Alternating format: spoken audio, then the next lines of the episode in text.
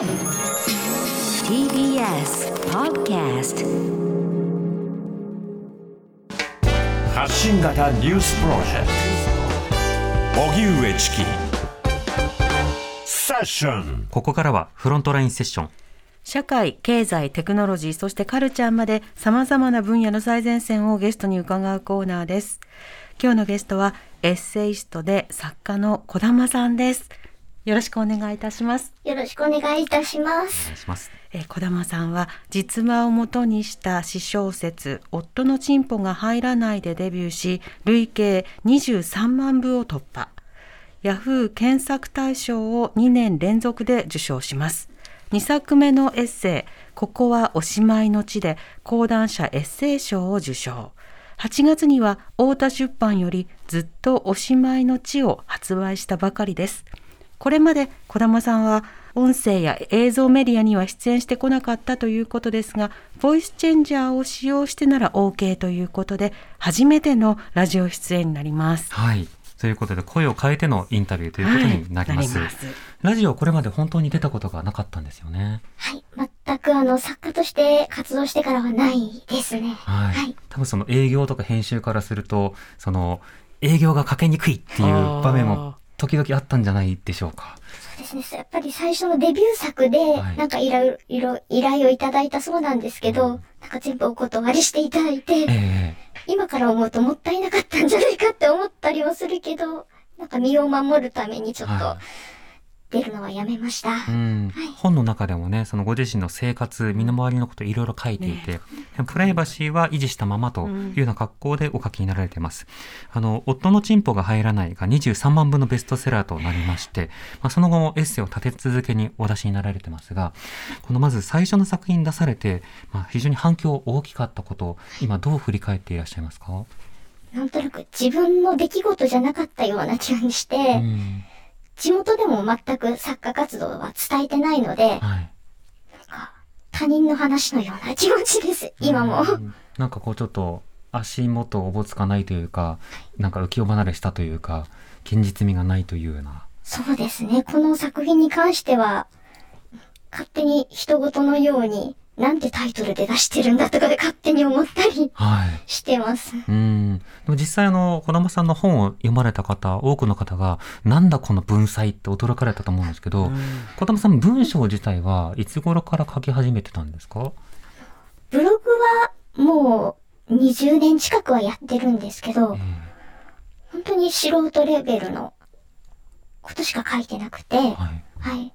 同人誌っていう文学フリマというところで出すようになってから、編集の方に声をかけていただいたのが始まりです。うん。でもそのブログを書こうと思ったのこれどうしてなんでしょうか？っていうか、もともと地元に友達もいなくて、ただ喋るのも下手で、そうするとやっぱり書く方に向かっていくというか、はい。で、ちょうどブログっていうのが自分にすごく合ってたんですよね。なんか一方通行で、どんどん書いていけるっていうのが、性に合っていたというか、ええはい。その前はエッセイの中でもね、お書きになってましたけど、大喜利に力を注いでいた時期があったようですね。書いてしまいましたね。あそうです。やっぱりそれもネット大喜利で投稿するというだけなので、それも引きこもりの時代によくやってました。うんはい。今の引きこもりの時時代というのは、もともと学校の先生をされていて、でもそのいろいろなそのメンタルのバランスとかなども含めて、まあ、あの、お辞めになられて、で、その時期にいろいろと、まあ、うつなどとこう、まあ、向き合いながら、でもその間にその大喜利を投稿するという格好だったんですね。そうですね。なんか、投稿とか、文字だったら自分でも参加できるかなっていう、そういう形で、ネットだけはやってました。うん。でもその後、その文章をウェブに書く、ブログを書く。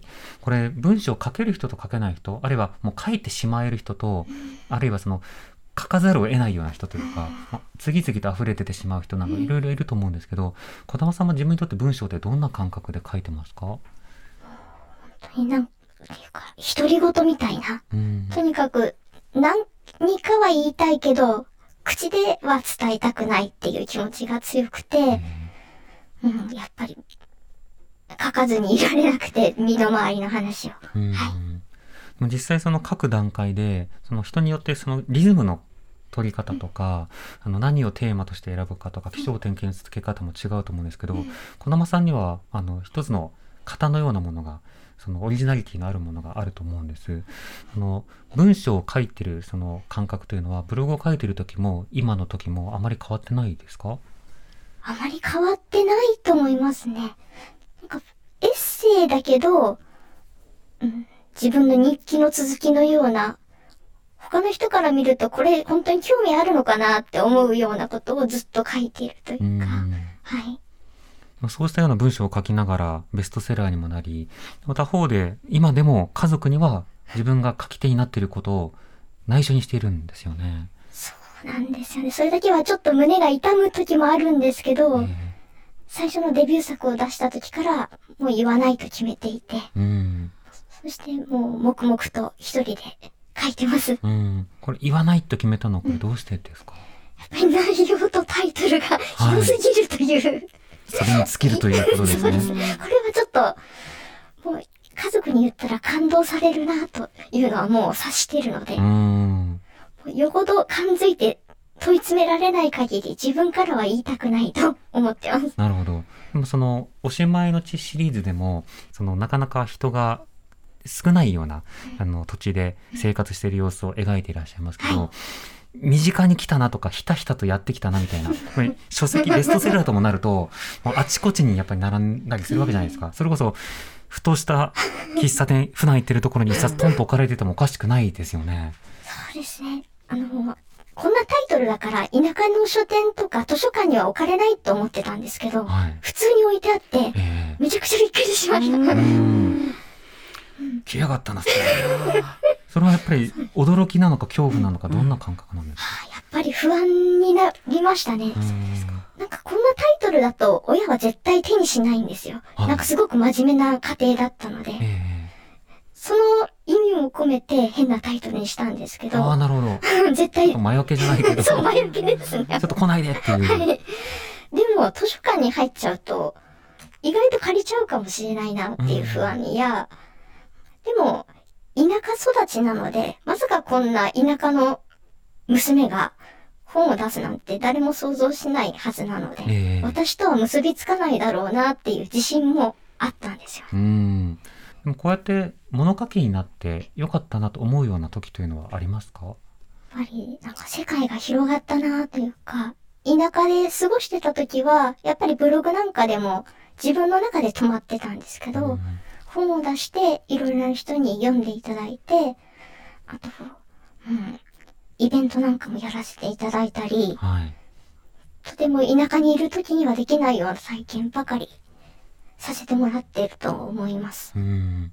それこそまあ、都市、都会に仮に住んでても、小玉さんのような経験をすることまずないなと思うことは多々あるわけですよ。うん、そうですね。あの賞を受賞して、うんで覆面で授賞式に行くとか、それは他の作家でも経験しないことだと思うので、それはもう一本限りの人生っていう感じがしますね。そうですようね。ん、でも自分の普段とはい。切り離してしまいますね、そういう生活は。なんかペルソナを分けるような感覚ですか？そうですね。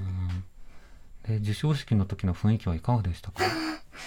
ぱり覆面して登壇っていうのはあまり良くなかったみたいで、おうちょっと怒られました。怒られたんですか？怒。られたんですか？僕なんかここで言ってしまう。なんか、うん。良くないらしいです。やっぱりちゃんと、うん。身を明かして、はいきちんと堂々と書くっていうのがいいとされるみたいで。そんなことないですよ。うん、いや、ほうんそんなことないと思いますその人の好き。勝手言って、その人の好みですよ。なんか、なんか、ああ、私変なことしちゃったんだなってその時に思ったんですよそのね。権利、その権利がありますね。うんうん。そうでしか世の中に出てこない文章があり、そう思う。それを読める読者としてのありがたみがあるというだことを。噛み締めたいところではありますね。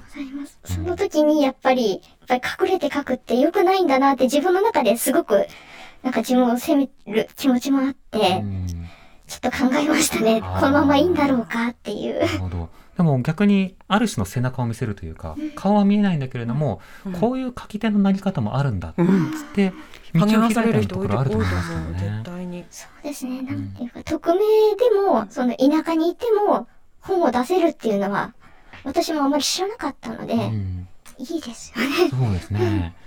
そうした中で書かれた最新作については、また次回お話を伺いたいと思います。はい、えー、小玉さんの最新エッセイずっとおしまいの地は太田出版より発売中です。今日のゲストは小玉さんでした。またよろしくお願いします、はい、ありがとうございました。ありがとうございました。ありがとうございました。TBS ラディオ発信型ニュースプロジェクト。